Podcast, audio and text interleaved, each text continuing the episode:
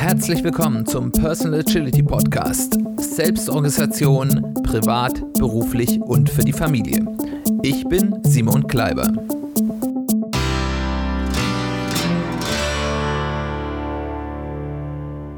Herzlich willkommen zur hundertsten Folge des Personal Agility Podcasts. Schön, dass du eingeschaltet hast. Schön, dass du wieder dabei bist. Ja, das ist eine besondere Folge, die hundertste Folge. Zumindest fühlt es sich so an. Warum? Darüber reden wir gleich. Aber zwei Jahre durfte ich euch jetzt schon ein bisschen begleiten mit meinen Gedanken zur persönlichen Agilität. Ich hoffe, dass die euch in eurem Leben Anregungen gegeben haben, vielleicht sogar geholfen haben. Das würde mich sehr freuen. Und es ist von daher auch an mir heute Danke zu sagen für die Treue. Einige von euch hören ja schon wirklich von Beginn an zu, andere sind später dazugekommen, aber dass ihr äh, mir zuhört, dass ihr das wertvoll erachtet, das mm, ist mir sehr wichtig und da kann ich nur sagen, danke fürs treue Zuhören. Wenn du noch nicht so lange dabei bist, ein kleiner Hinweis, all die 99 Folgen vor diese hier oder zumindest fast alle sind nicht mit einem Verfallsdatum versehen. Die aller, aller, aller, allermeisten Folgen haben keinen aktuellen Bezug und sind heute wahrscheinlich noch genauso hörenswert, wie sie vor einem Jahr oder anderthalb Jahren oder gar zwei Jahren waren. Von daher, wenn du noch nicht so lange dabei bist oder wenn du vielleicht manches wieder vergessen hast, ähm, meine Anregung, schaut euch einfach mal ein bisschen an, was für Themen es sozusagen in den letzten zwei Jahren schon gab und hört euch ruhig auch mal die ein oder andere ältere Folge an. Ich glaube, das kann für euch oder für dich auch wertvoll sein.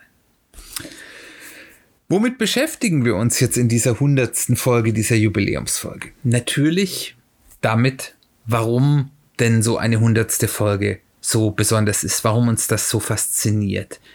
Die Magie der runden Zahlen. Warum faszinieren uns diese runden Zahlen so sehr? Warum ist der 39. oder auch der 41. Geburtstag viel weniger wichtig als der 40. oder gar der 50. Wenn jemand eine Million hat, ist das gefühlt viel, viel mehr und hat viel mehr Gewicht, als wenn jemand 990.000 hat, obwohl das nur ein Prozent oder ein wenige Prozent Unterschied sind. Der Unterschied ist gering, wir bewerten es viel höher. Das ist eigentümlich, oder? Die 99. Folge war doch auch spannend. Unserem Gehirn sind runde Zahlen vertrauter. Die sind einfacher einzuordnen. Die lassen sich einfach mit Heuristiken begreifen. Unser darüber reden wir ja immer wieder, unser schnelles Denken kann mit runden Zahlen, mit ungefähren, einordnbaren Zahlen sehr gut umgehen.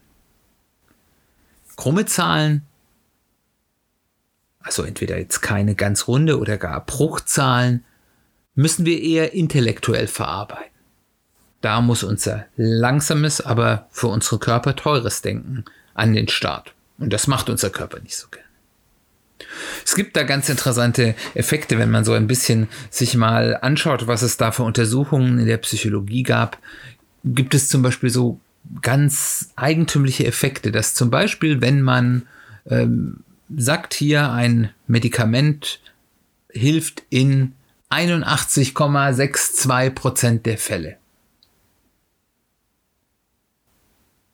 Oder auf der anderen Seite sagt, man rundet das ein bisschen ab, das hilft in 80 Prozent der Fälle.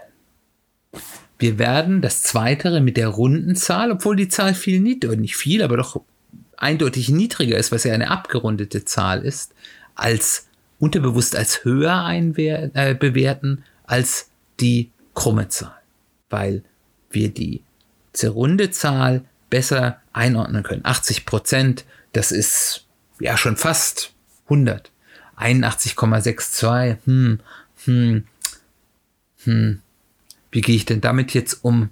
Naja, es sind ja keine 100 Prozent, da fehlt ja eine ganze Menge. Also ihr merkt das, wenn man da so ein bisschen das mal mit sich selbst probiert, wie man mit diesen Zahlen, selbst wenn man es jetzt bewusst macht, umgeht, merkt man, dass dort unterschiedliche Denkprozesse am Laufen sind. Umgekehrt ist es bei sehr niedrigen Zahlen. Ähm, uns kommt zum Beispiel 7,56 Prozent, dass wir gegen die Null vergleichen, als höher vor, als wenn wir sagen 10 Prozent. 10 Prozent ist ja fast nichts. Ähnliche Effekte haben wir in der Preispsychologie. Wenn wir krumme Preise oder Werte angeben, dann werden die als durchdachter wahrgenommen. Die suggerieren eine genaue Kalkulation. Wenn ich sage, ich hätte gerne 4.953 Euro und 10, ist die Wahrscheinlichkeit, dass der, mit dem ich das, dieses Geschäft machen will, mit mir handeln will und mich runterhandeln will, deutlich geringer, als wenn ich sage, ich möchte 5000 Euro. Weil er davon ausgeht, oh, wenn jemand so einen genauen Preis macht, dann hat sich das jemand genau überlegt und der wird bestimmt nicht handeln wollen. Das ist ein, ein, ein ganz ausgeklügelter Preis und wenn ich sage 5000 Euro, ja, das ist so mal in die Gegend geworfen. Das kann aber eben auch umgekehrt eine andere Anspruchshaltung an die Zahlen geben. Also wenn ich zum Beispiel irgendwo eine Schätzung abgebe, wenn ich sage, wie lange brauchst du denn dafür? Und ich sage, ja, so zehn Tage, dann wird mein Gegenüber wahrnehmen, ja, der hat jetzt so eine ungefähre Schätzung gegeben. Wenn ich sage, ich brauche dafür neuneinhalb Tage oder zehneinhalb Tage, dann geht mein Gegenüber davon aus, oh, da hat aber jemand genau nachgedacht das äh, ist sicherlich äh, als viel verbindlicher zu nehmen. Das kann von Vorteil sein, das kann aber auch als Nachteil sein. Interessant ist es ja dann mit diesen 99 Cent Preisen oder die 499 Euro Preise, die wir überall sehen. Psychologische Untersuchungen haben ergeben, dass runde Preise von uns als ehrlicher wahrgenommen werden. Wenn jemand sagt, ich brauche 10 Euro, dann kommt uns das ehrlicher und solider vor, als wenn jemand sagt, ich brauche eben einen 99 Cent Preis oder einen Euro weniger. Auf der anderen Seite werden diese 99 Cent Preise oder die Preise, die am Ende mit den vielen Neunern ändern, wenn wir bei höheren Preisen sind, ja nicht umsonst gemacht. Die funktionieren psychologisch auch. Wenn jemand sagt, hier, das kostet 4.999, dann verarbeitet dann mein Gehirn das häufig als 4.000 Euro und nicht als 5.000 Euro, weil vorne ist ja die 4, ja, 4.000 irgendwas. Das ist 4.000. Und das funktioniert auf der anderen Seite. Ich habe leider keine Untersuchung finden können, die klären konnte, ob jetzt nun dieser Effekt, dass man den Preis als ehrlicher und angenehmer empfindet, wenn er rund ist, stärker ist oder eben dieser diese Abkürzung, wo man eben dann nur die 4000 hört und nicht die 999. Was machen wir jetzt mit diesem Wissen? Also das erste ist wie bei allen diesen psychologischen ja, Biases und Fallacies wichtig, sich derer bewusst zu sein. Und wenn man dann solchen Preisen begegnet oder solchen Werten begegnet, bewusst damit umzugehen. Also ich kann es erstmal anwenden. Ich kann eben wenn ich mein Auto verkaufen will, einen krummen Preis angeben, um damit das Handeln zu reduzieren oder auch wenn ich äh, ein Gehalt fordere, zum Beispiel, wenn ich irgendwo neu eingestellt werde, äh, dann kann ich das für mich nutzen. Ähm, umgekehrt kann ich aber eben auch, wenn mir sowas begegnet, damit umgehen, dass ich sage, oh, der hat hier einen äh, ganz genauen Preis angegeben. Was bedeutet das? kennt er den psychologischen Trick oder hat er es wirklich genau berechnet? Oder wenn mir jemand eine grobe Zahl sagt, zum Beispiel eine grobe Schätzung, ich sage, ist das jetzt eine genaue Schätzung oder ist das jetzt Pi mal Daumen? Das dann nochmal überprüfen, ob meine Annahme, die ich dann an diese Zahl stelle, weil wenn mir jemand sagt zehn Tage, kann das ja auch sein, der hat sich bis ins kleinste Detail Gedanken gemacht äh, und es kam dann halt auf zehn Tage, aber es ist eben keine mal boah, ungefähr zehn Tage Schätzung. Und ich kann eben auch bei mir selbst beobachten, wenn ich sozusagen auf dem empfangenden Ende bin, sei es mit zum Beispiel diesen 4.999 Euro oder 499 Euro, dass ich mir das bewusst sage, nein, das sind keine 400 oder 4.000 Euro, das sind eben 500 oder 5.000 Euro. Der nächste Punkt ist, dass wir ja auch mit der Art und Weise, wie wir mit so runden Zahlen umgehen und der Faszination uns auch so Wertigkeiten setzen. Also, wo ist es denn ein Unterschied, ob ich jetzt eine runde Zahl erreicht habe oder nicht? Also, um hier bei diesem Podcast zu bleiben. Die 99. Episode letzte Woche hat, so hoffe ich zumindest, nicht weniger Wert gebracht oder auch nicht signifikant mehr Wert gebracht als die 100. Es ist nun mal einfach zufälligerweise die hundertste. Aber jede weitere Folge, die ich aufnehme, bringt euch, meinen Hörern, eine ähnliche Menge an Wert. Die eine ist vielleicht ein bisschen besser, die andere ist ein bisschen schneller, aber nur weil es die hundertste Folge ist, macht es sie nicht zu der ganz besonders tollen Folge. Umgekehrt, wenn ich die Episode, die ich jetzt aufnehme, zu 99 Prozent fertig habe, aber sie noch nicht fertig gemacht habe, habe ich noch keinen Wert geschaffen. Hier habe ich etwas, wo die Stufe 100% erst den Punkt erreicht, wo ich Wert schaffen kann. Und das gibt es bei ganz vielen Dingen, dass es Dinge gibt, da ist diese 100 oder die andere runde Zahl eine willkürliche Festlegung und woanders muss ich einen bestimmten Wert erreichen, um den Wert zu haben.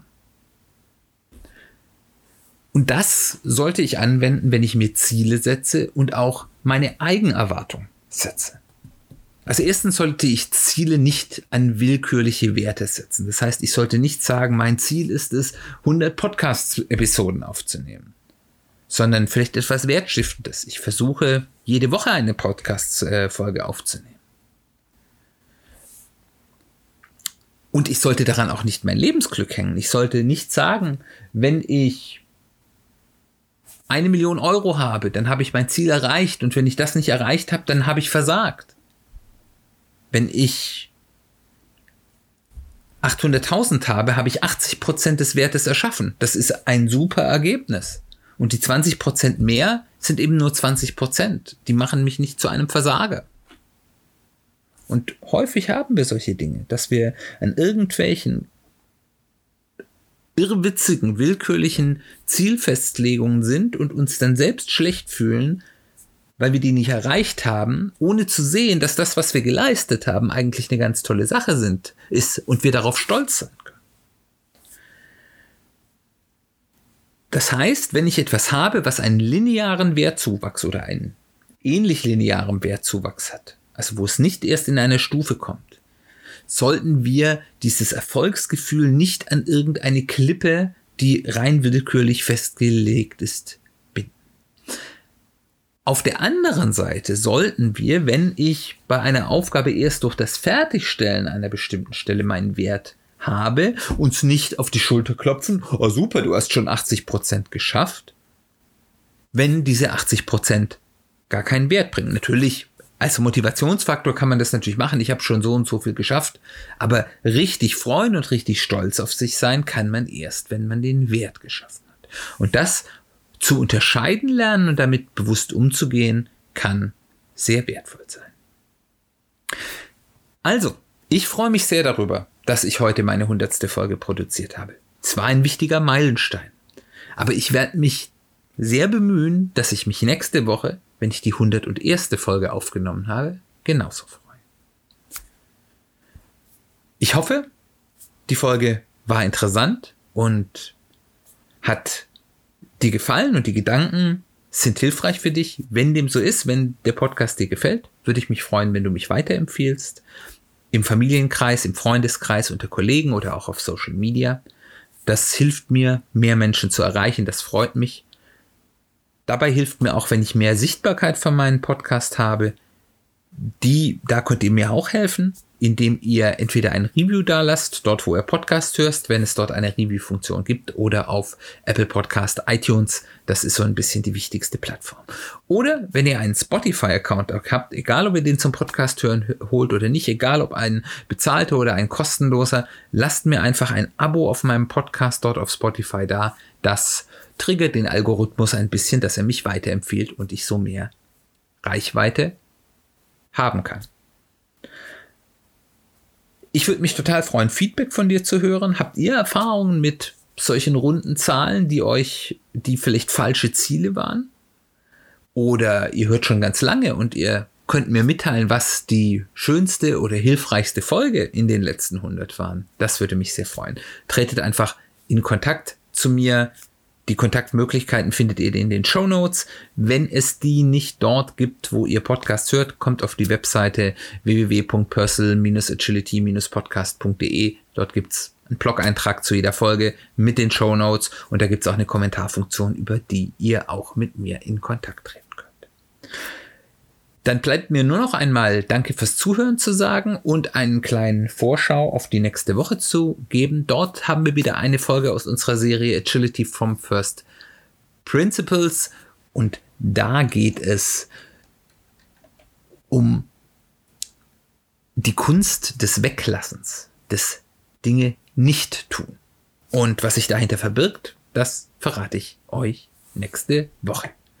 Bis dann, wir hören uns bald wieder.